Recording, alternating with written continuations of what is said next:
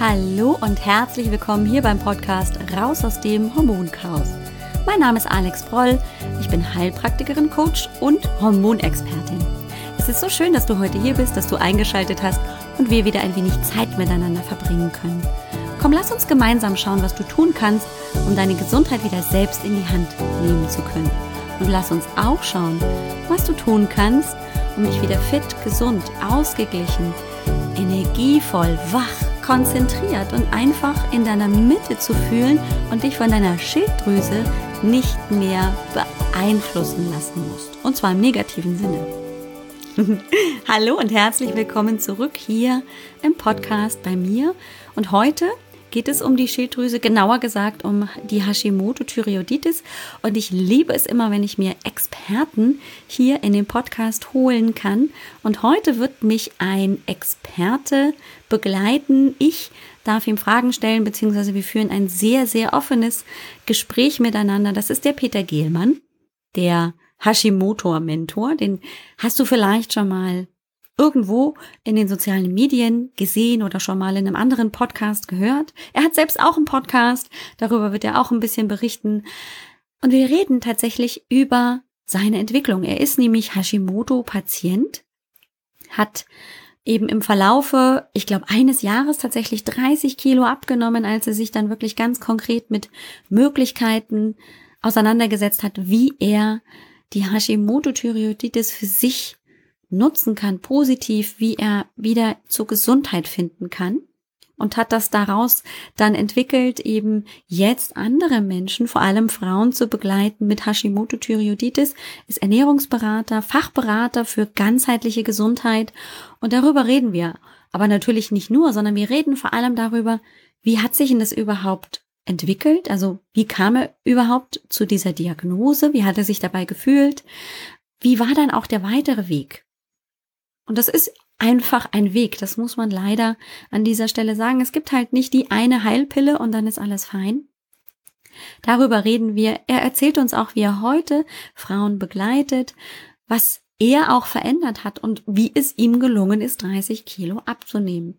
Ich finde, das ist eine riesige Leistung. Ich freue mich riesig, dass ich ihn dir heute präsentieren darf. Das heißt, wir rutschen gleich mal ins Interview. Viel Spaß dabei.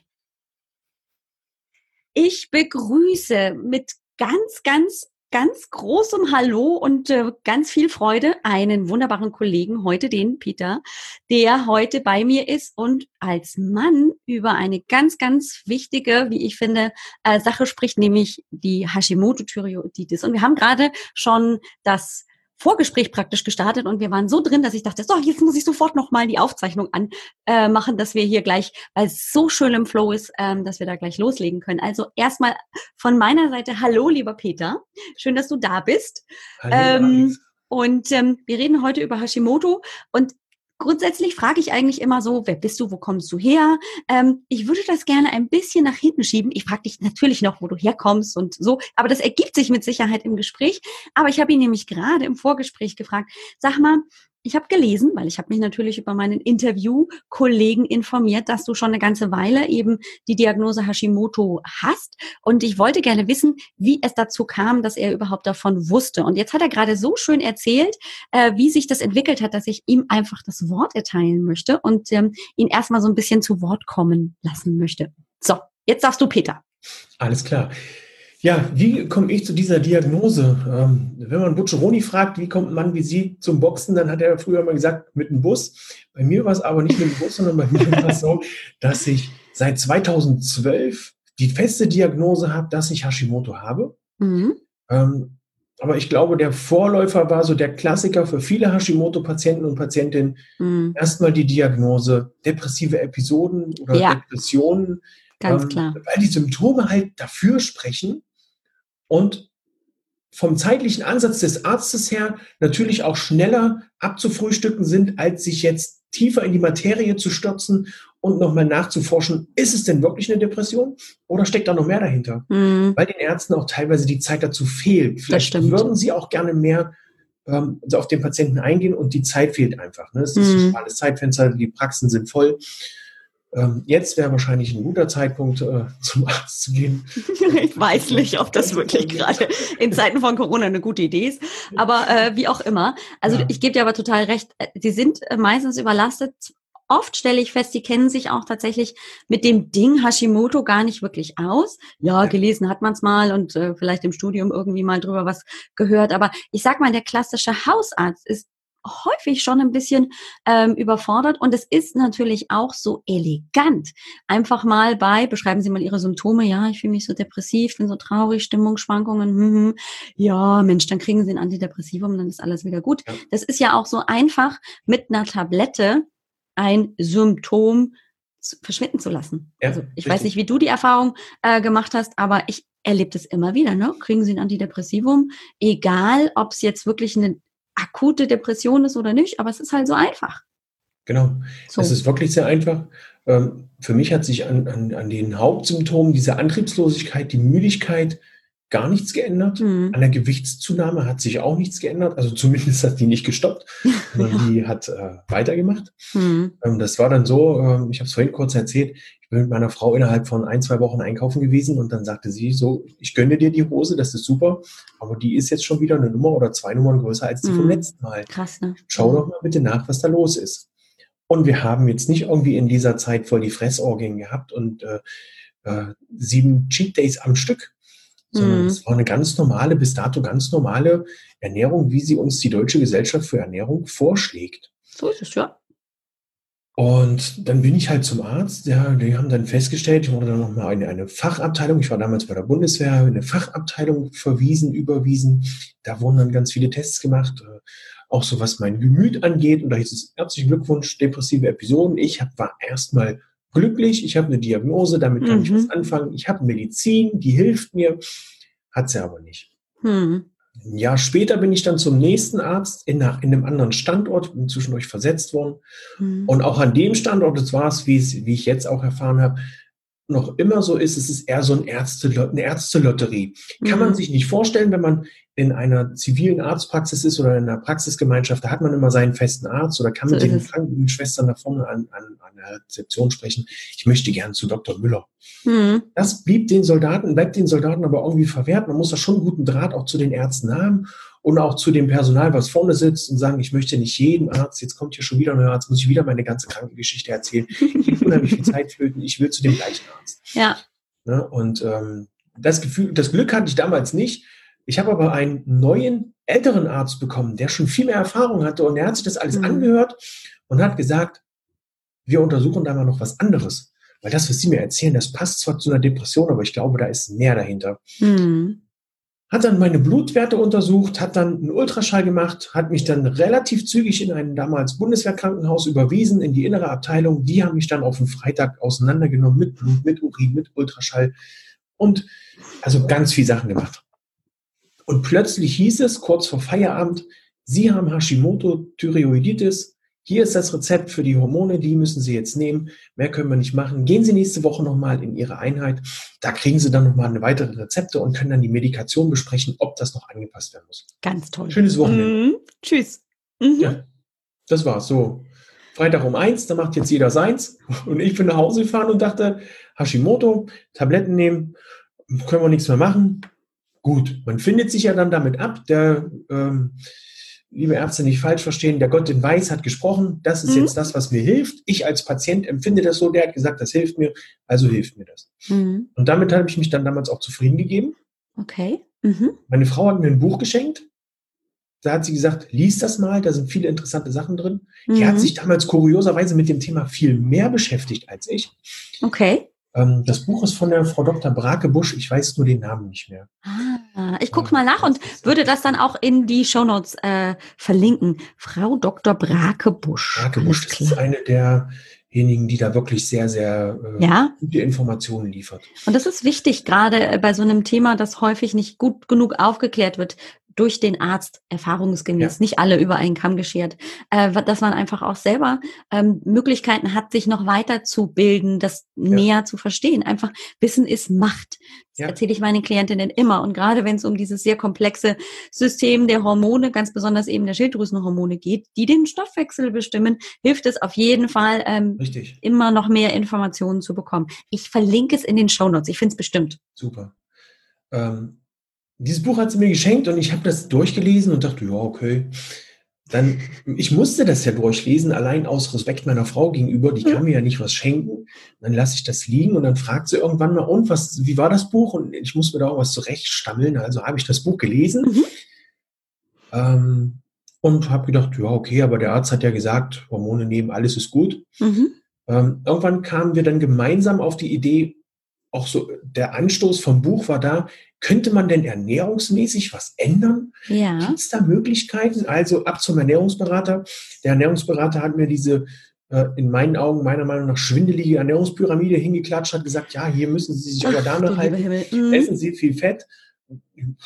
Ja, oh, nein, Sie müssen fettarm essen und nein, nicht das Rinderhackfleisch. Essen Sie lieber Geflügelhackfleisch und nein, bitte nicht oh. Creme Fraiche, sondern nur Creme Fien. Was? Ja, ja. Drei mhm. Eier in der Woche.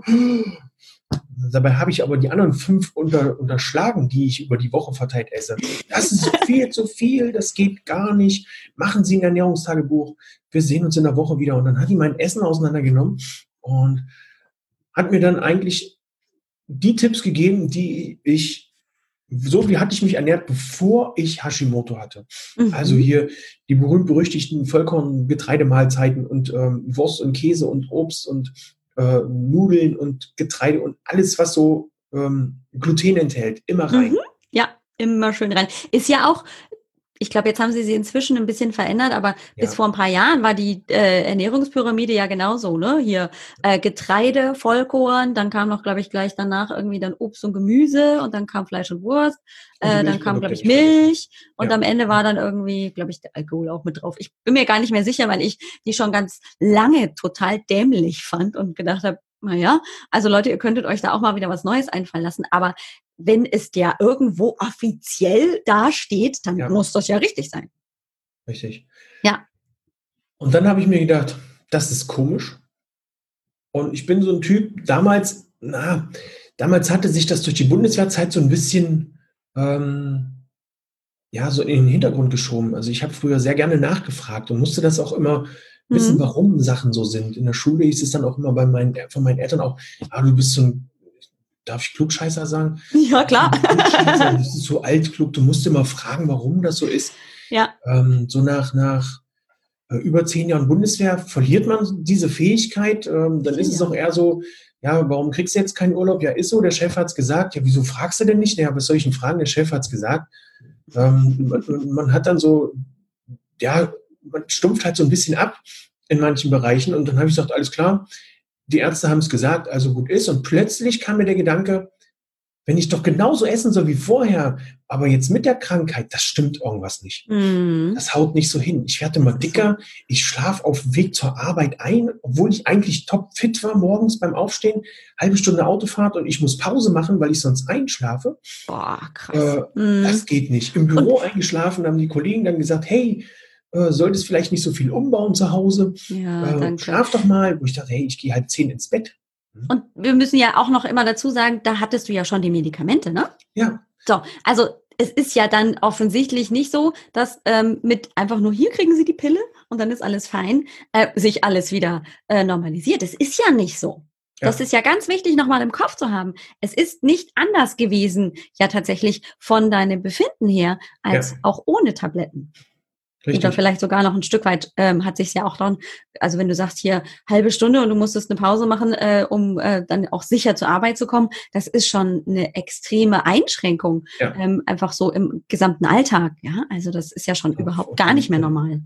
Äh, was mir damals noch nicht so bewusst war, was ich jetzt aber schon vielen meiner Klienten und Klientinnen sage, man muss ja mit so einer Hormoneinstellung auch Geduld haben. Mhm. Das ist ja nicht so, dass ich am Freitag die, die Tablette verschrieben kriege, mir die aus der Apotheke hole und am Montag ist alles wieder super.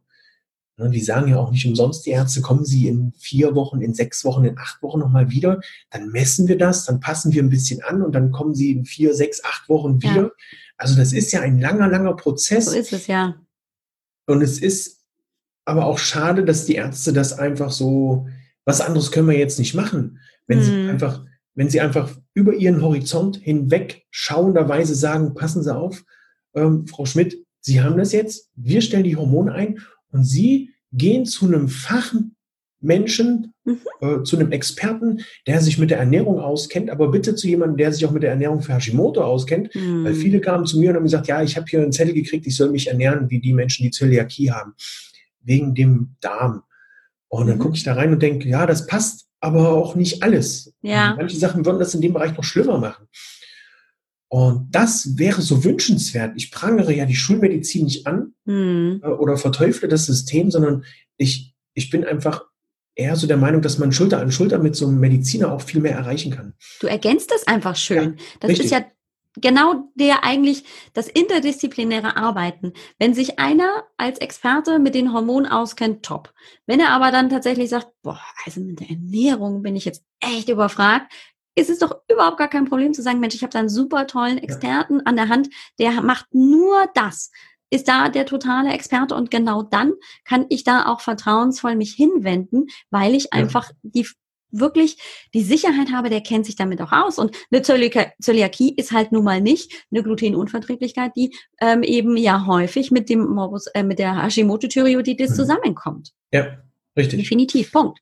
Ähm, okay, das heißt, du hast angefangen, dich dann auch wirklich das wieder in Frage zu stellen, also Ernährung so nach DGE, äh, wie die Ernährungsberaterin das gesagt hat, ist nicht. Also macht auf jeden ja. Fall keinen Sinn, weil es bringt ja offensichtlich nichts. Richtig. Hat für mich dann in dem Moment keinen Sinn gebracht. Mhm. Ähm, und ich habe angefangen zu schauen, was gibt es für Möglichkeiten in Sachen Ernährung und mhm. bin auf ein Institut in der Schweiz gekommen, das sogar in dem Bereich ganzheitlich, also in diesem holistischen Bereich ausbildet. Ja. Und habe dann zu meiner Frau gesagt, das mache ich nebenbei.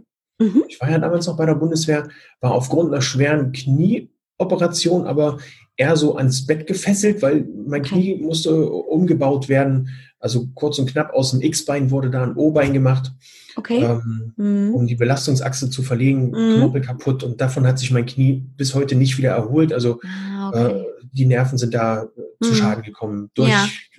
durch das erste Trauma, durch einen schweren Sturz oder durch die OPs danach. Auf jeden Fall ähm, habe ich mich dann darum gekümmert, dass ich mich einfach nochmal nebenher ein bisschen weiterbilde. Mhm. Hauptsächlich war das eher für mich gedacht. Ja. Ähm, habe dann also diesen Fachberater für ganzheitliche Gesundheit studiert, war mhm. über drei Jahre, war unheimlich interessant, hat für mich auch unheimlich viele Entwicklungen in mir äh, bereitgestellt, wo ich sagte, Mensch, ähm, ich muss gucken, dass ich von bestimmten Medikamenten einfach loskomme, ob das nur die Schmerzmittel sind oder eben noch diese ähm, Tabletten für die depressiven Episoden. Ja. Ähm, mhm.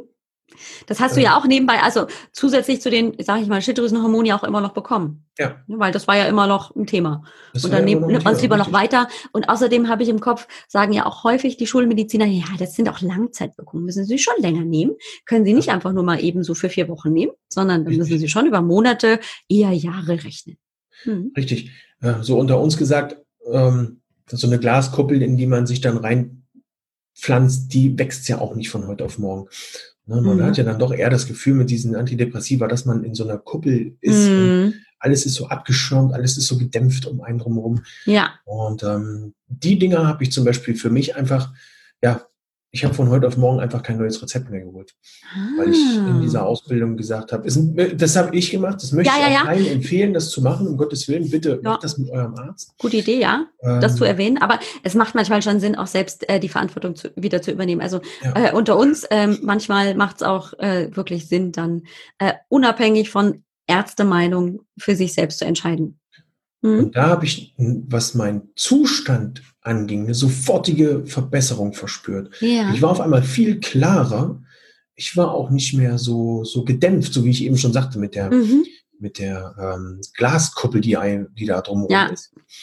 Und das war schon eine krasse Erfahrung und hat mich in dem bestärkt, dass ich mich weiter um die Ernährung und um diese, um diese Sache kümmere, die, die Symptome nicht mehr als Einzelnes zu sehen, eben nur die Schilddrüse. Mhm. Die Gespräche habe ich heutzutage ganz oft, wenn es darum geht, bestimmte Lebensmittelgruppen auszuklammern, ähm, sondern ich habe quasi das Ganze aufgezogen und habe den Körper an sich äh, ins Auge gefasst. Und das mhm. ist total schön zu sehen, wie jetzt auch in, in, deinem Fall, wo du sagst, mit den Hormonen, wie dieses endokrine System miteinander verbunden ist und wie eins mit dem anderen reinspielt. Ähm, oft höre ich, Mensch, Herr Hashimoto, aber das mit dem Kinderkriegen klappt nicht. Ja, das hängt ja alles irgendwie zusammen. Das ist ja ein Oh System. ja. Und wenn einer, genau. Man muss ja nur mal gucken, wie, wenn man beispielsweise in einem Großraumbüro arbeitet und einer fällt aus, dann müssen ja die anderen drei, die da sitzen, die Arbeit so übernehmen die mhm. der liegen lassen hat, der ausgefallen ist. Und so Ganz ist es genau. unser Lebenssystem auch. Ja. Wenn jetzt die Schilddrüse lahmt, dann müssen die anderen, müssen die anderen irgendwie noch gucken, dass sie da äh, diese Aufgaben teilweise mit übernehmen können. Ob das nur mhm. die Nebennieren sind oder irgendwelche anderen Punkte, so wo wir noch gar nicht so richtig ähm, drinstecken und das äh, nachvollziehen können. Mhm. Und wenn dann so ein, äh, ne, so, so in so einem Schweizer Uhrwerk das ein Zahnrad locker ist, dann äh, dauert es halt alles eine Weile. Und so ist es, ja. Diese Zusammenhänge, die haben sich mir damals halt noch nicht so erschlossen. Man wächst da ja auch erst rein, ne? Gerade Richtig. wenn man sich vorher gar nicht mit dem Thema beschäftigt hat, weil es halt gar nicht einen betroffen hat, dann braucht es auch wirklich Zeit, um sich da Wissen anzueignen ja. und dann auch da so tiefer einzusteigen und dann auch so das Interesse dafür auch zu wecken und auch nochmal selber so anzufangen zu graben und tiefer reinzugehen in auch bestimmte Zusammenhänge, die einem ganz besonders irgendwie dann plötzlich äh, wichtig sind. Also so ging es mir auf jeden Fall. Ich bin über die Nebennierenschwäche in die äh, Hormone gedacht und sagte, oh ja, Cortisol ist ja alles fein. Und dann dachte ich plötzlich so, oh, okay, ich habe hier so ein bisschen die Büchse der Pandora geöffnet. Ne? Wenn ich nämlich mit dem Cortisol irgendwie mich beschäftige, dann komme ich irgendwie an den Sexualhormonen nicht vorbei und an der Entschuldigung, in Anführungszeichen doofen Schilddrüse ja auch nicht. Ah, ja. shit. Und dann bin ich noch viel schneller in der Hypophyse äh, als Steuerungszentrale und ja. Insulin und die ganzen anderen Hormone spielen da auch noch mit rein. Hilfe. Und das war aber tatsächlich für mich auch so eine spannende Entwicklung, ähm, dass ich auch das ähm, für mich auch immer noch tiefer erörtern und tiefer reingehen wollte, um das noch mehr und tiefer zu verstehen, um diese komplexen Zusammenhänge einfach zu verstehen. Ja. Und so ging es dir vielleicht einfach auch. Ja, Plötzlich, äh, auch gerade wenn man äh, in so einer Ausbildung da drin steckt, äh, eröffnet sich da ein ganz, ganz neuer Blickwinkel, ein ganz neuer Rahmen, den man da ähm, irgendwie erörtern möchte. Auf jeden Fall. Mhm. Nach Abschluss der Ausbildung habe ich mich dann entschieden, mich doch auf Hashimoto zu spezialisieren. Mhm. Ja. Ich habe zwar wirklich die komplette Bandbreite von Diabetes und diesen ganzen Nahrungsmittelintoleranzen mit, mitbekommen, mhm. kann das also auch mit einfließen lassen in die Kundenbetreuung aber habe dann für mich gesagt, ähm, ich könnte mich jetzt schwer auf Diabetes spezialisieren.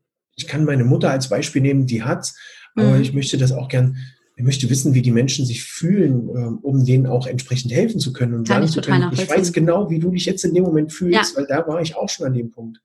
Ja. Ich habe dann meine Ernährung umgestellt, habe für mich ein System herausgefunden, habe innerhalb von einem Jahr knapp 30 Kilo abgenommen. Wow. Was für ein Erfolg auch. Also wirklich ja, also umzustellen, das, das, was du gelernt hast, anzuwenden und sofort auch den Erfolg mitzunehmen. Großartig. Ja. Ich habe Energie wie wild. Ich kann jetzt mit meinen Kindern wieder Fußball spielen. Gut, die Ärzte haben damals auch mit der Knie-OP gesagt, über 100 Kilo ist für das Knie jetzt nicht so der Brüller. Okay, ja. Ich habe damals gedacht, wenn ich jetzt aber abnehme und unter 100 Kilo wiege, könnte ich mir vorstellen, dass ich dann einfach weg bin. Hm. Ne? 20 Kilo abnehmen, 10, das, das kann man sich ja eigentlich gar nicht so richtig vorstellen. Mhm. Vor allen Dingen, wenn man immer, ja, ich, ich habe mich, ich persönlich, aber ich glaube, dass so geht es jedem, wenn man in irgendeinem so Kilobereich dann ist, ich habe mich gar nicht so als richtig dick angesehen. Wenn ich mhm. mir jetzt Fotos ansehe, wo ich zu sehen bin, dann denke ich, oh, oh mein Gott, wer ist das denn? Ja. Wer hat denn da mein Kind auf dem Arm? okay, äh, ja. ja. Äh, das ist schon sehr spannend. Aber es hat funktioniert. Mhm. Die Energiezufuhr, also ich bin auch wieder fitter als vorher. Ja, auch ich habe mal Ausnahmen, wo ich sage, hey, äh, heute gönne ich mir mal eine Pizza. Also es ist nicht so, dass ich jetzt mhm. absolut im Verzicht lebe, weil es für mich auch wichtig ist, diesen Verzicht gar nicht so als Verzicht hochzuheben und zu sagen, ja. ich kann nur so leben, weil ich verzichte. Nein, das will ich gar nicht. Ja. Für mich ist eben wichtig, ähm, das umzukehren und zu sagen, weil ich eben mich bewusster ernähre, kann ich auch auf die Kilos verzichten und ich habe auch wieder viel mehr Energie und ja. viel mehr Lebensfreude und viel mehr vom, vom, vom Tag. Ja, Was hast du denn dann ganz konkret so im Vergleich eben zu dieser ersten Empfehlung von der Ernährungsberaterin dann eben auch gerade mit dem Wissen aus der Ausbildung dann umgestellt? Also wie sieht denn deine Ernährung dann grundsätzlich aus? Ich habe mich von, ich glaube, vier Lebensmittelgruppen komplett auf den Schlag getrennt. Mhm. Ich habe kein Gluten mehr zu mir genommen. Okay keine Kuhmilchprodukte, überhaupt keine Milchprodukte mehr. Also mhm. auch jetzt egal, ob das äh, Ziegen, Schafs oder sonst mhm. was für Milch ist. Und durch die mhm. Ausbildung hat sich meine Einstellung zur Kuhmilch zum Beispiel auch komplett geändert. Ja. ja wenn ich jetzt, ich habe jetzt neulich auf Instagram ein sehr tolles Bild gesehen, äh, ist es nicht deine Mutter, ist es nicht deine Milch und darunter war eine Kuh. Ja. Und das, das ist ja so. total, denn es ist ja im, im Grunde genommen ist ja diese tierische Muttermilch das, was die Kuh ihrem Kälbchen gibt. So ist Wenn es. Wenn man mich zum Beispiel fragt, hätten Sie gern Milch in Ihren Kaffee, dann sind die Fronten relativ schnell geklärt, weil ich dann, äh, weiß, ich, ich kann das nicht anders. Es platzt aus mir raus und ich frage, sehe ich aus wie ein Kalb? dann gucken die Leute genau mit solchen großen Kalbsaugen, gucken mich an, sagen, naja, die Milch ist fürs Kalb und ich bin keins. Geben Sie so mir den Schwarz. Genau, also ja, so ist es. Die Kuhmilch mhm. gehört ins Kalb, mhm. weil eben die ganzen Makronährstoffe für das Kalb gebaut sind, damit das schnell auf die Beine kommt. So Unsere es. Muttermilch, jetzt nicht meine, sondern ja die von den Frauen, ist ja auch dafür da, dass das Baby erstmal im Gehirn alle Knoten geknüpft kriegt. Genau. Und dann auf die Beine kommt. Bei der Kuh ist das andersrum. Ne? Man muss sich vorstellen, die Kuh, die trägt ja nur auch nicht ein Jahr ihr Kalb da mit mhm. auf dem Arm oder auf dem Buckel, würde komisch aussehen. Also muss die Kuh schnell sehen, dass das Kalb wächst. Ja. Und das passiert mit uns Menschen auch. Ich habe äh, mit dem Dr. Jens Frese mal ein Interview gehabt und da war ich total erstaunt, dass im asiatischen Bereich jetzt sehr viel Kuhmilch äh, verzehrt wird, weil die Menschen eben wollen, dass ihre Bevölkerung wächst. Und der sagt, dass der Trend eher dahin geht, ähm, dass die Asiaten wohl bald den, äh, auch in Richtung Basketballer unterwegs sind, weil die halt relativ schnell relativ groß werden. Ah, und das okay. finde ich schon eine ganz schön spannende ja. Geschichte, mhm. Ähm, wenn man ja. in den Bereich kommt. Ne? So ist es, das stimmt. Und Punkt, es ist nun mal einfach grundsätzlich nicht für uns gemacht. Wir sind nämlich keine Kälbchen. Ja, Punkt. Richtig. Ja. Wir sind ja eigentlich in dem Moment, äh, um das kurz auf den Punkt zu bringen, die einzige Spezies, die sich bewusst an der Muttermilch von anderen Tieren, ähm, von der mhm. Muttermilch von anderen Tieren ernährt. Ähm, es ist ja selten mal, dass man die Nachbarskatze beim Nachbarshund äh, säugen sieht. Richtig, das funktioniert nicht so gut. Richtig. Ihr habt vielleicht in Ausnahmefällen, wenn der Hund sagt, komm, du bist ganz alleine hier, deine Mama ist weg, komm mal her oder umgekehrt, so, so Notsituation, so, mhm. so Wohlfühl, Tränen in die Augen drückt, Fotos, die man dann ab und zu mal sieht und sagt, ach, das ist ja süß, guck mal, was die Katze da, der Hund lässt das zu. Aber ansonsten ist es ja eigentlich wieder der Natur, weil ja jede Spezies die Nährstoffe in der Muttermilch hat. genau. Mhm. Ja. Also Kuhmilch weg, Gluten weg, was noch? Zucker. Alles, Zucker. was mit Industriezucker zu tun hat. Ähm, ja. Weg. Mhm. Und Soja. Soja. Soja auch weg.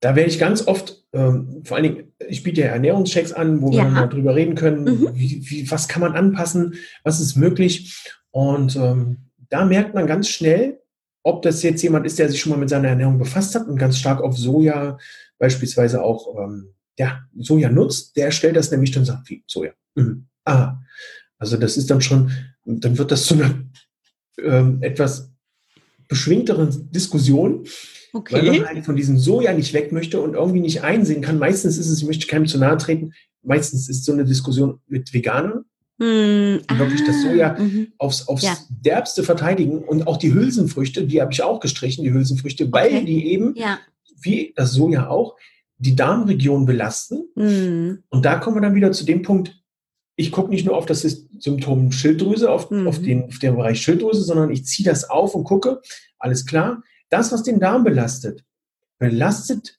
in Folge auch mein Immunsystem. Mhm. Das, was mein Immunsystem belastet und mein Immunsystem Kraft kostet, kostet auch meiner Schilddrüse Kraft, weil sich dann nämlich die, das Immunsystem nicht mehr ordentlich um meine Schilddrüse kümmern kann. Ja und um die anderen Entzündungen, die irgendwo im Körper rumschwirren, ob man sie nun merkt oder nicht. Viele sagen ja, also ich habe jetzt mal zwei Tage Gluten weggelassen. Also ich merke da nichts. Zwei Tage ist auch immer süß, ne? Das ist ja auch ähm, Quatsch, ja. was du da erzählst. Mhm. Also ich mache das jetzt weiter. Mhm. Lass das mal 30 Tage weg und dann isst man ein Brötchen. Dann wird dir dein Körper ganz schnell zeigen, ja. Wie gut es dir ging, bevor du das Brötchen gegessen hast. Genau, das ist nämlich auch der Punkt. Selbst wenn ich das in der Zeit, in der ich es weglasse, nicht offensichtlich bemerke, ähm, wenn ich das dann wieder einführe, dann habe ich in der Regel tatsächlich den absoluten Beweis, das ja. hat hier auf jeden Fall negative Auswirkungen. Genauso. Ja. Kriegst du dann auch manchmal tatsächlich zu hören, gerade in deinen Ernährungscheck, ähm, was soll ich denn da noch essen? Das kriege ich ganz oft zu hören. Ja. Aber da kann ich beruhigen. Ähm, ich war früher ein ganz großer Skeptiker. Ich war der, ich glaube, bei uns war es das klassische Essen Margarine.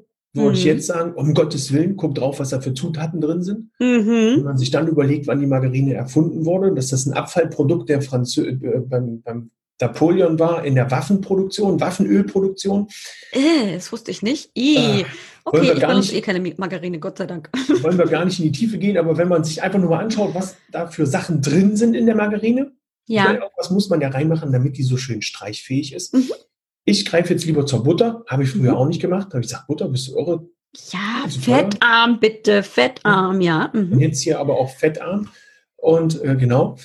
Ähm, dann ist es ja auch, äh, ich habe Brot gegessen zum Abend, dann gab es Kartoffeln, Pommes, Nudeln. Oh, was habe ich Nudeln gern gegessen? Mhm. Äh, bei der Bundeswehr ist es bei mir zumindest so, wenn man dann mit den Küchenmädels auch mal nett reden konnte, dann hat man auch nochmal einen Nachschlag bekommen. Und dann war der Nachschlag meistens noch größer, als das vorher hatte. Ja, also, und so richtig. Ähm, ich sag mal, ausgewogen und äh, ich sag mal gesund, frisch äh, ist es ja auch nicht immer. Das ist ja Richtig. doch oft sehr, auch gerade Kohlenhydratlastig, sehr glutenlastig. Das ist, das, ist ja das, was die Deutsche Gesellschaft der Ernährung für Ernährung uns so vorgibt. Das ist ja doch eher ein kohlenhydratlastigerer Ernährungsplan. Definitiv, ja. Ernährungsempfehlung, als wir jetzt mit Hashimoto brauchen. Also ich bin ganz stark bei einer kohlenhydratreduzierten Ernährung, mhm. um eben auch ähm, dem, dem Körper äh, auch das Gluten zu entziehen, mhm. weil das ja viel in, in vielen glutenhaltigen äh, äh Moment in kohlenhydrathaltigen äh, Stoffen mit drin ist. Genau, so. richtig. Mhm. Und ähm, es ist einfach so, wenn du mehr Eiweiß zu dir nimmst, hat dein Körper auch mehr Energie, die er mhm. sofort verarbeiten kann, die er auch längerfristig ähm, noch mit, mit nutzen kann. Wenn du Kohlenhydrate isst, dann hast du jetzt Energie Mhm. Und dann hm. ist sie aber auch jetzt wieder weg. Und das, was du jetzt nicht verbrauchst, das wird halt irgendwo abgespeichert. Mhm. Und meistens auch an Stellen, die du gar nicht haben willst, dass das abgespeichert wird. Das stimmt. Und ja. dann sieht man das auch relativ schnell, wenn innerhalb der Organe kein Platz mehr ist. Die Organe, das sieht man ja nun nicht, dass die immer fetter werden oder auch verfetten. Bei der Leber zum Beispiel, wenn die überlastet ist, ähm, gerade ja. wenn man viel Medikamente nehmen muss, sieht man es nicht. Man merkt es nur, weil man immer müder wird. Mhm oder auch beim Darm, dass es da Probleme gibt, merkt man nicht unbedingt sofort. Ja. Die Nährstoffe werden nicht mehr sofort verarbeitet. Man hat dann ab und zu mal einen Durchfall oder mal Verstopfung. Ja, Blähungen ist bei Frauen auch immer ganz gerne ja. genommen. Äh, oder auch einfach so dieses Völlegefühl. Ja. Bei mir sagen auch ganz viele Frauen, und wir gucken auch immer gerade beim Hormoncoaching dann rein in den Darm, auch wenn sie da sich immer erst gegen sperren. Nein, meine Verdauung ist gut. Ah, ich habe zwar immer mal Blähungen und Völlegefühl.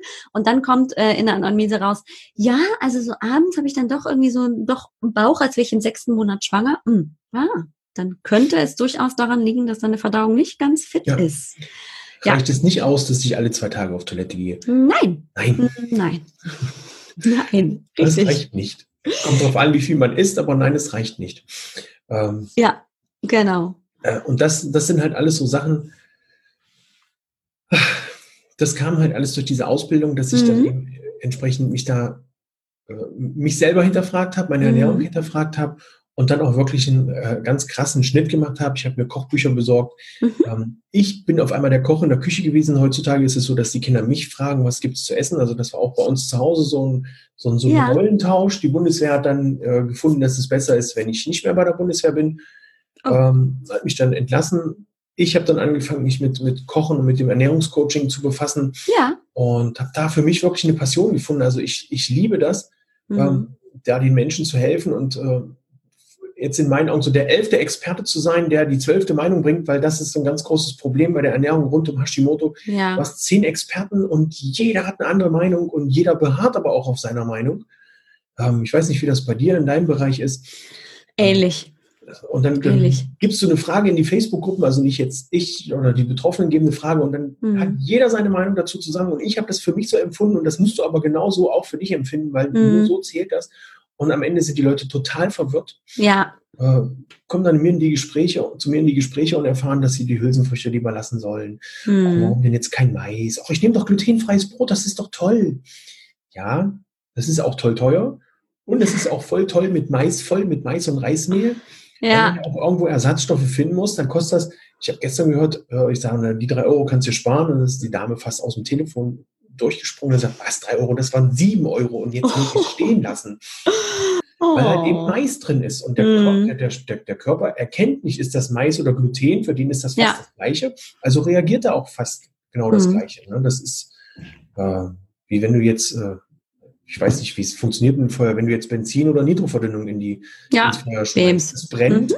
aber halt irgendwie unterschiedlich, vielleicht mit ein bisschen Verzögerung. Also es ja. ist, mir fiel gerade kein besseres Beispiel ein. Alles gut. Die Experten, die jetzt sagen, was ist das für ein Quatsch, das funktioniert sowieso nicht. Ja, wir, wir, wir sprechen hier nur in Bildern und haben hier nicht den äh, Anspruch, dass das alles immer zu 100 Prozent passt. Das äh, ist tatsächlich so. Also wir wollen jetzt einfach nur verdeutlichen. Genau. Deswegen helfen uns da einfach die Bilder. Was mich dabei tatsächlich, entschuldige, wenn ich dich unterbreche, auch noch interessiert, wenn du jetzt sagst, du kochst auch zu Hause und wendest das ja auch bei euch in der Familie an. Das heißt auch die komplette Familie, sieben Kinder plus Frau plus deiner einer, ähm, essen tatsächlich dann eben jetzt auf diese ganz neue Art. Wie haben das denn ähm, ganz besonders die Kinder auch äh, mit umgesetzt? Weil da habe ich nämlich zum Beispiel bei meinen äh, Klientinnen, die ja dann auch oft eben auch Kinder zu Hause haben, die dann sagen, ja, aber ich kann nicht so gut kochen, weil, wie es sein sollte, weil meine Kinder essen das dann nicht und überhaupt und sowieso und das ist total schwierig. Wie ist denn da deine Erfahrung jetzt so als Papa und eben auch dementsprechend Hashimoto-Patient? Also wenn ich meine Kinder in die Planung und in dieses ganze Küchenprozedere mit einbeziehe, ja. dann ähm, kriegen die auch ein ganz anderes Gefühl dafür. Mhm. Ähm, ich, weil wenn es so um Mehlsachen geht, mache ich auch mal eine Ausnahme. Also wenn ich jetzt zum Beispiel eine Pizza backe, ja. habe ich für mich noch keinen Pizzateig gefunden, der an das Original, so an so ein Dinkelmehl oder Weizenmehlteig rankommt. Mhm. Ja. Und das wird entweder Matschpampe oder einfach bäh. Ja, ja. Also mhm. gibt es auch mal Ausnahmen. Mhm. Und ähm, ich bin mit meinen Kindern eigentlich immer ganz offen umgegangen, was diese ganze Ernährungsgeschichte angeht. Wir haben auch, wenn es irgendwelche Testergebnisse gab, vor ein paar Jahren ging mal äh, so ein Bericht rum, was alles in den Pommes von McDonalds drin ist. Mhm. Ähm, das haben wir ausdiskutiert und seitdem waren wir auch nie wieder bei McDonalds. Ähm, das habe aber nicht ich entschieden, haben die Kinder gesagt, Papa, mhm. wir brauchen nicht wieder zu McDonalds. Wir waren letztes Jahr waren wir einmal bei McDonalds weil die Kinder gesagt haben, lass uns doch mal und ich war erst dagegen. Und dann habe ich mhm. gedacht, gut, dann sollen sie die Erfahrung nochmal machen. Die sind jetzt alle ein paar Jahre älter. Mhm. Und wir haben was zu essen gekauft. Auf der Fahrt wurde es gegessen und zu Hause hieß es dann so, und wann essen wir jetzt Mittag? er sagt, Leute, euren Mittag hattet ihr schon. Ja, genau, da war das Hunger. doch. Wir haben so, so, so, so schlimm Hunger. Ja. Und da ist den Jungs und Mädels dann auch bewusst geworden, was sie sich da eigentlich alles antun und mhm. reinstopfen. Das ist nämlich eigentlich total wertlos für den Körper.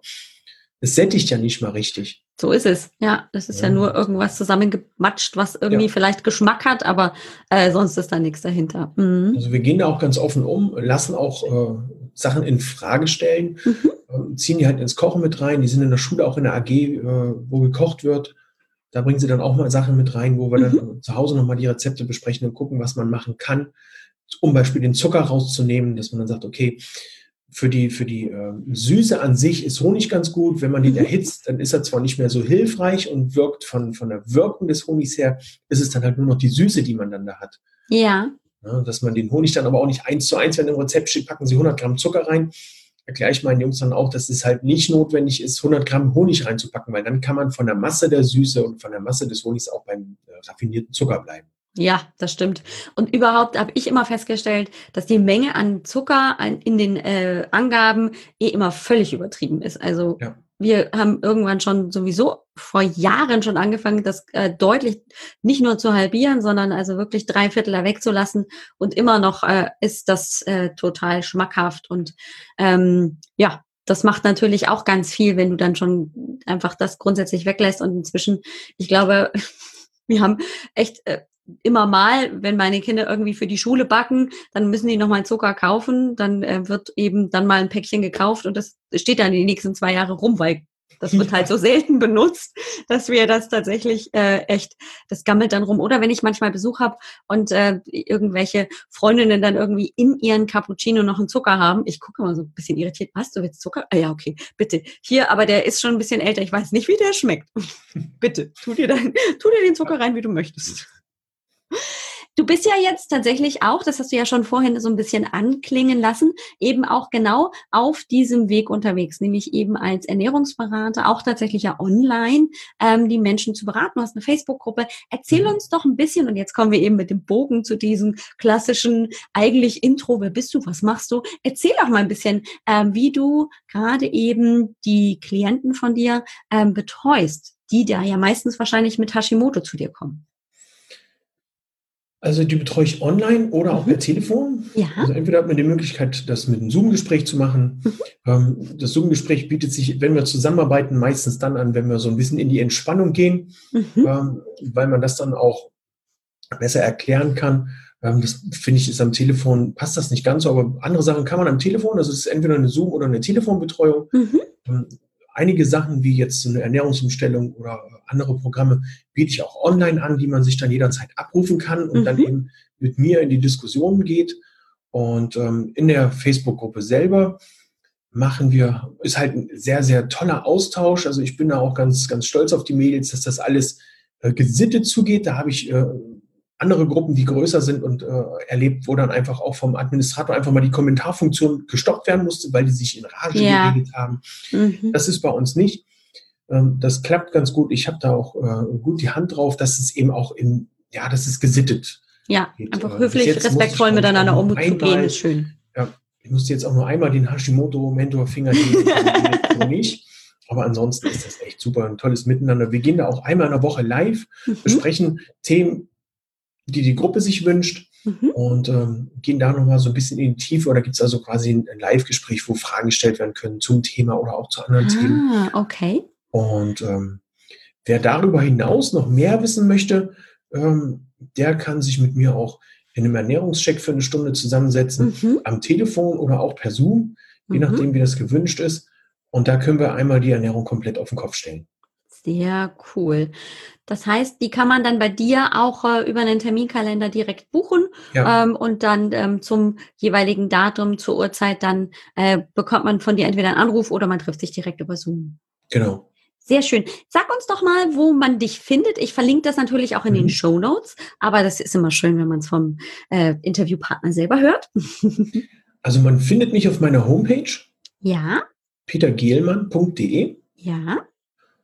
Und man findet mich auf Facebook in der Facebook-Gruppe mit Hashimoto voller Energie und leistungsbereit. Ah, die verlinke ich natürlich auch, weil äh, das, das glaube ich, kann man sich jetzt gerade nicht ganz so vielleicht gut merken. Gerade wenn man äh, mit Hashimoto zu tun hat und Konzentrationsschwierigkeiten ja. hat. Ähm, und du hast vorhin auch noch so einen kleinen äh, Nebensatz im Prinzip äh, fallen lassen, nämlich, dass die Mädels sich gut benehmen. Ähm, in Anführungszeichen. Das heißt, ich gehe einfach mal davon aus, dass es eher die Frauen sind, die auch zu dir finden, weil ich weiß ja nicht, wie deine Erfahrungen sind, so als wirklich Betroffener, aber es sind doch wirklich mehr Frauen, die mit äh, der Hashimoto-Thyreoiditis zu tun haben, ähm, als Männer. Ja. Wie ist da so dein Ganz klar. Standing? Also ich ja? glaube, ich glaube, die Anzahl an Männern, das lässt sich an zwei Händen abzählen. Mhm ähm, die in der Gruppe sind, die sind auch nicht so kontaktfreudig oder so austauschfreudig wie die äh, Frauen. Okay. Ähm, ich weiß nicht, ob es daran liegt, dass der Mann an sich sagt, Quatsch, habe ich alles unter Kontrolle? Mhm, ja. Möglicherweise, ja. Oder ähm, aus anderen Gründen. Also ich, mhm. ich kann das so nicht nachvollziehen. Also ich habe für mich ja auch eine Weile den, äh, den Ansatz gehabt, wenn der Arzt sagt, das ist in Ordnung, dann ist das so. Mhm. Ähm, äh, ich merke auch selber, dass sich da mein Ansatz ein bisschen verändert hat. Ich gehe eigentlich mehr in die Richtung jetzt für mich, dass ich sage, das ist eine Chance. Also ich sehe Hashimoto ganz klar als Chance, mhm. bewusster mit mir umzugehen, bewusster auch mit meinem Umfeld umzugehen. Und ähm, von daher ist es wahrscheinlich noch ein Prozess bei den Männern, dass sie da noch in so einem Prozess stecken. Und ja, es ist tatsächlich so, dass die Frauen häufiger betroffen sind, weil mhm. halt auch die, die Ursachen eher so in Richtung Frauen äh, ja, was, was den Körper der Frauen angeht. Ne, das kann nur können, können Hormonschwankungen sein durch die Pubertät, das können mhm. Hormonschwankungen sein durch eine Schwangerschaft oder Hormonschwankungen durch eine Geburt. Ähm, Wechseljahre ja sind auch ganz gerne genommen. Die, die Wechseljahre, ich. wo ich jetzt erfahren habe, die Symptome der Wechseljahre und die Symptome von Hashimoto sind annähernd gleich. Wer sich also mhm. also jetzt von deinen Hörern und Hörerinnen nicht so vorstellen kann, was ist bei Hashimoto los, einmal in die Wechseljahre reinhören äh, und reinspüren, dann hat man so ungefähr einen Ansatz, wie es bei Hashimoto läuft. Mhm, ja. Und ähm, deswegen eher die Männer. Und es wird auch eher, wenn es vererbt wird, von Mutter zu Tochter vererbt. So ist es ja. Selten genau. von Mutter zu Sohn. Als ich nämlich dann mein, meiner Mutter mal präsentiert habe, hey, ich habe Hashimoto, ich muss jetzt, was nimmst du da für Tabletten? Ja, hier die L-Tyroxin. Das muss ich auch nehmen. Ja, ich habe Hashimoto. Ach. Ja, ich auch. So, na, wieso sagst du mir das nicht? Ach, so erfährt nee, man das so nebenbei. Mhm. Ja? Und das fand ich schon sehr spannend. Das ist spannend. Also vor allem, dass du es nicht vorher gewusst hast und ja. auch tatsächlich ja die ganz geringe Wahrscheinlichkeit, dass es von Mutter zu Sohn übertragen wird oder einfach weitergegeben wird, dann doch ähm, hin und wieder mal vorkommt. Ja. Wahnsinn. Mhm. Es gibt dann halt verschiedenste Auslöser dann. Es können Stresssituationen mhm. sein, das können Umweltgifte sein, ne? das kann so die Luft, die Umweltluft sein, irgendwelche Belastungen mit Schwermetallen im Wasser, in der Luft. Mhm. Da gibt es ja heute die, die, die, die mannigfaltigsten ähm, Möglichkeiten, wo man da was mitnehmen kann. Ja. Ähm, bei mir würde es zum Beispiel vom Stress her passen, weil ich in der Zeit wirklich relativ viel stressige Phasen hatte. Mhm. Ähm, es kann die, die äh, Vererbung über meine Mutter gewesen sein. Äh, ich hatte 1998 mal ein pfeifisches Drüsenfieber. Da gibt es ah, ja auch wieder ah, Theorien, wo -hmm. es heißt, mhm. ah, über Epstein-Barr-Virus. Das ist gar, also das ist, es ist, gibt bei mir viele Ansätze. Ich meine, im Endeffekt, ich habe es jetzt. Mhm. Ich habe für mich entschieden, ich mache das Beste daraus. Ich gehe nicht in den Kampf, ich gehe nicht in den Druck. Mhm. Wer eine Kinder hat, der kennt das. Druck erzeugt immer Gegendruck. So ist es. Äh, und das äh, habe ich für mich auch so ein bisschen übernommen, auch aus dem Judo. Ich bin ja äh, nicht nur vom Alter her ein alter Judoka, sondern ich habe viele Jahre Judo gemacht. Mhm. Und da ist es einfach so, wenn ich Druck aufbaue und den Gegner wegschieben will und der baut Druck auf und will mich wegschieben, dann stehen wir da und rühren uns nicht vom Fleck. So ist also habe ja. ich irgendwann gesagt, ich nehme das an, ich übernehme den Druck, der kommt, kann den so quasi für mich nutzen und mache das Beste draus. Mhm. Ja, das ist auch wieder ein sehr schönes Bild, das gefällt mir sehr gut. Was mich jetzt noch zum Abschluss einmal kurz interessiert ist, du hast ja jetzt ja sehr viele große Erfolge selber auch äh, im eigenen Körper erfahren dürfen. Bist du jetzt tatsächlich auch hormonfrei? Da kommt nämlich bei mir auch oft die Frage, was ist denn jetzt dann, wenn ich eine Hashimoto-Thyreoiditis habe, auch dann, äh, kann ich denn immer, muss ich immer meine Hormone nehmen oder kann ich die auch mal weglassen? Ähm, das ist ja immer eine ganz schwierige Frage. Da gebe ich das auch gerne immer an den behandelnden Arzt zurück, weil ich tatsächlich als unterstützende Begleitung das eh nicht entscheiden kann. Äh, wie ist es denn bei dir erfahrungsgemäß? Nimmst du noch ähm, irgendwas an Schilddrüsenhormon, um einfach die Schilddrüse in dem Gewebe, das ja dann in der Regel auch schon kaputt gegangen ist, dann jetzt weiter zu unterstützen? Oder kommt sie mit der Menge, die sie jetzt selber produzieren kann, eigentlich ganz gut klar? Ich nehme noch Hormone zusätzlich konnte aber stark reduzieren. Ah, sehr schön. Ähm, man muss hier aber auch unterscheiden zwischen ähm, Ausbruch der Krankheit mhm. und dem Zeitpunkt der Diagnose. Also je früher mhm. ich den Ausbruch der Krankheit ah. feststelle, ja. desto früher kann ich mit einer Ernährungsumstellung, wo ich die vier Punkte rausziehe, die wir vorhin besprochen haben, haben um, um, um, um je mehr, nee, je früher ich da einschreite und mhm. was ändere, desto eher kann ich hier auch ähm, dafür sorgen, dass ich vielleicht gar keine Hormone nehmen muss. Ja, mhm. ja. Weil ja. einfach die Entzündungen raus und aus dem Körper, das Immunsystem komplett gestärkt die Schilddrüse unterstützen kann. Mhm. Je länger der Abstand ist zwischen ich habe Hashimoto und jetzt fange ich mal an, was zu tun. Mhm. Leider ist das ja heutzutage so. Ja selbst in den jetzigen Zeiten ist man ja nicht wirklich so gesundheitsbewusst, sondern mhm. ähm, ja, es ist halt, man macht halt einfach noch zu wenig für seine Gesundheit. Mhm. Ich habe mal in einem Ernährungscheck ein ganz tolles Gespräch gehabt mit einer älteren Dame, die war, glaube ich, knapp 70. Die hat zu mir gesagt, wissen Sie was, Herr Gehmann, früher oder später zahlen wir doch alle die Rechnung. Das ist irgendwie richtig, ja. Und das mhm. war das war ein fantastischer Satz, weil der es eigentlich mhm. genau auf den Punkt bringt. Ja. Wir bestimmen selber, wann wir die Rechnung zahlen. aber unser Körper sagt uns dann, wie teuer die Rechnung wird. Mhm, so ist es. Ne, das ist wie wenn das Auto kaputt ist und es klappert ein bisschen, wenn ich gleich zur Werkstatt fahre, mhm. können die den Stoßdämpfer austauschen und alles ist gut. Ja. Wenn ich aber erst nochmal 10.000 Kilometer damit fahre, dann ist das ganz schnell eine alte Rumpelkiste, dann brauche so ich ein neues es. Rad, dann brauche ich eine neue Aufhängung, dann brauche ich unter Umständen noch irgendwelche neuen Radlager und einen neuen Stoßdämpfer und wenn ich Pech habe, ist dann auch noch die Feder gebrochen. Ja. Und dann kann man sich selber überlegen, gehe ich schnell hm. und reagiere ja. sofort, wenn ich was merke, lasse das auch zu, das ist auch ein ganz großer Faktor, oder ich warte noch ein paar Jahre und sage dann, oh, jetzt ist es aber, und jetzt zwischendurch habe ich noch ganz viele andere Sachen probiert, das ist auch so die Erfahrung, Viele hangeln sich von einem Strohhalm zum nächsten, was mhm. ich absolut nachvollziehen kann. Mhm. Wenn Weight Watchers kommt und sagt, hey, bei mir zählst du Punkte und verlierst das Gewicht, dann kommt die nächste Firma, ähm, jetzt weiß ich keinen Namen, äh, Werbung. dann kommt die ja. nächste Firma und sagt, trinke diesen Shake und alles wird gut und mit genau. dem Shake nehmen sie aber noch irgendwelche Mittel zu sich mit Soja und Zucker und allem drum und dann, die das die die Symptomatik Schilddrüse noch schlimmer machen, haben zwar 20 Kilo abgenommen, wo ich dann aber sage, du hast jetzt 20 Kilo abgenommen, aber deine Symptome sind noch genauso schlimm. Hm, ja. Deswegen sage ich auch ganz gern, erst das Wohlbefinden und dann das Gewicht. Anders ja. es bei Hashimoto nicht. Also das Gewicht sollte immer in meinen Augen primär sein. Ich habe leicht reden, ich bin, aber ich habe auch diese, diese zu viel Kilos mit mir rumgeschleppt.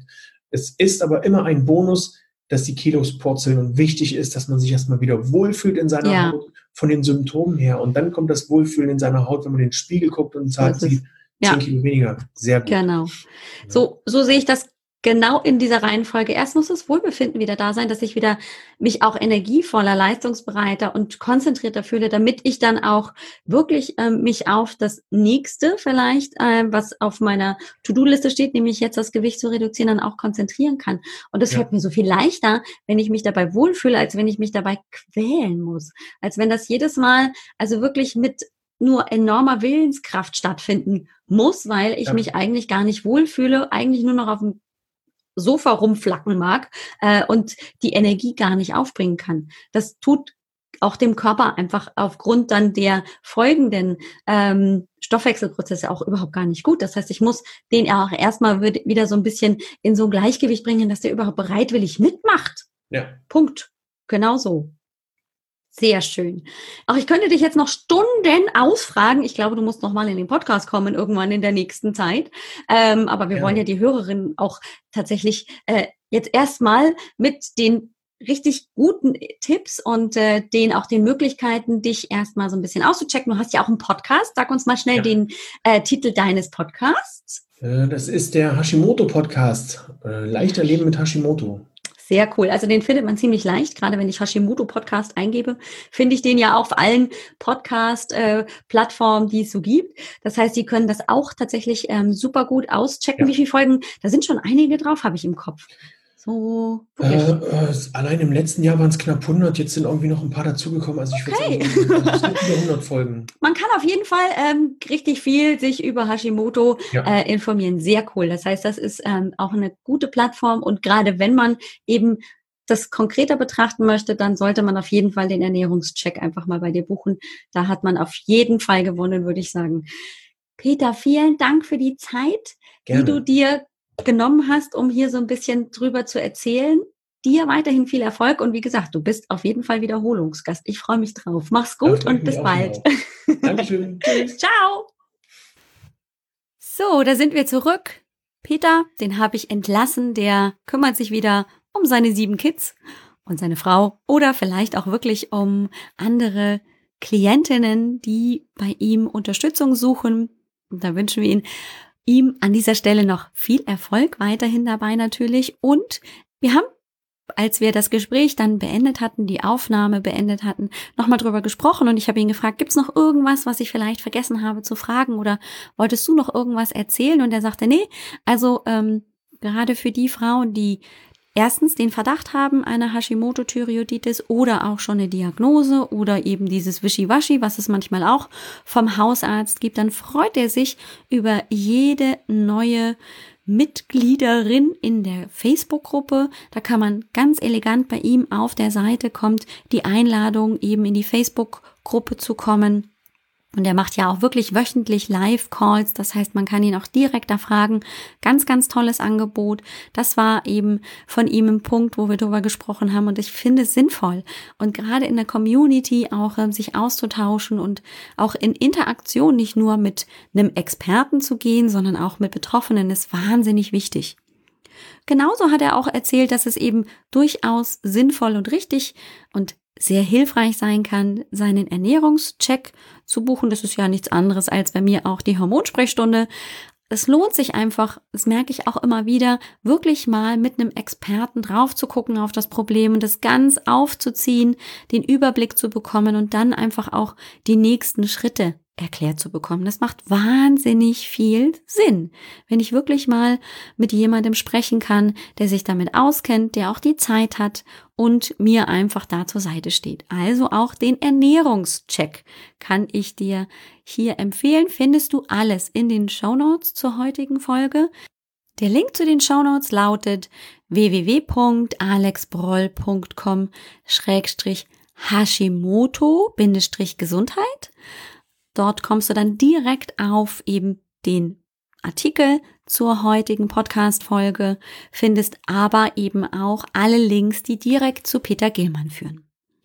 Dann bleibt mir an dieser Stelle erstmal wieder nur alles Gute für dich, pass gut auf dich auf und natürlich wiederum sehr gerne die Einladung auch zu mir in die kostenlose Hormonsprechstunde zu kommen. Da reden wir natürlich nicht nur über die Schilddrüse, sondern über das komplexe System, gerade bei den Frauenproblemen eben gerne genommen. Bei dem Problem, wenn ich die Pille abgesetzt habe und plötzlich die Regelblutung nicht einsetzt oder die Akne verrückt spielt oder ich eben total unter Stress stehe und gar nicht mehr weiß, wo mir der Kopf steht. Oder ich tatsächlich auch mich auf dem Weg in die Wechseljahre befinde und mein Zyklus völlig verrückt spielt. Oder mir PMS-Beschwerden das Leben schwer machen. Es gibt so viel, wo wir die Hormone als Mitverursacher betrachten können. Darüber können wir auf jeden Fall in der Hormonsprechstunde reden. Und du bist herzlich eingeladen, dieses Angebot wirklich anzunehmen. Ich habe 30 Minuten wirklich Gesprächszeit, ganz persönlich, nur wir zwei beide zusammen für dich im Angebot. Nutze es also und alles, was du dafür tun musst, ist auf www.alexbroll.com Sprechstunde zu gehen, dir die Sprechstunde einfach zu buchen zu dem Zeitpunkt, der dir am besten passt und dann reden wir. Ich freue mich, wenn ich dich dort treffe, wenn ich dich in der nächsten Woche im Podcast wiederhöre. Mach's gut und ciao, ciao. Dir hat dieser Podcast gefallen?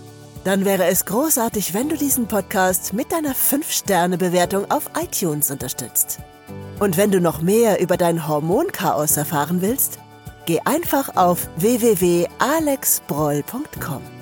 Bis zum nächsten Mal.